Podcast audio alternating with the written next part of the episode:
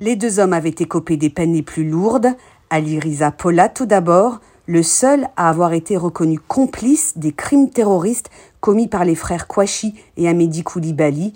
Il avait, en décembre 2020, été condamné à 30 ans de réclusion criminel. Le second prévenu, qui comparaîtra devant cette cour composée uniquement de magistrats professionnels, est Tamar Ramdani.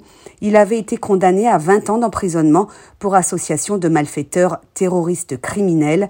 Les deux individus sont accusés d'avoir fourni une aide logistique et matérielle aux terroristes alors qu'ils connaissaient leur appartenance à l'État islamique. Ce procès en appel sera bien sûr moins long que celui d'il y a deux ans. C'était alors la première fois que l'on jugeait en France un attentat terroriste de cette ampleur, le premier d'une longue liste d'attaques qui avait ensanglanté notre pays entre 2015 et 2016. Dès cet après-midi, des témoins, des experts, des enquêteurs, mais aussi des parties civiles seront auditionnés par la Cour.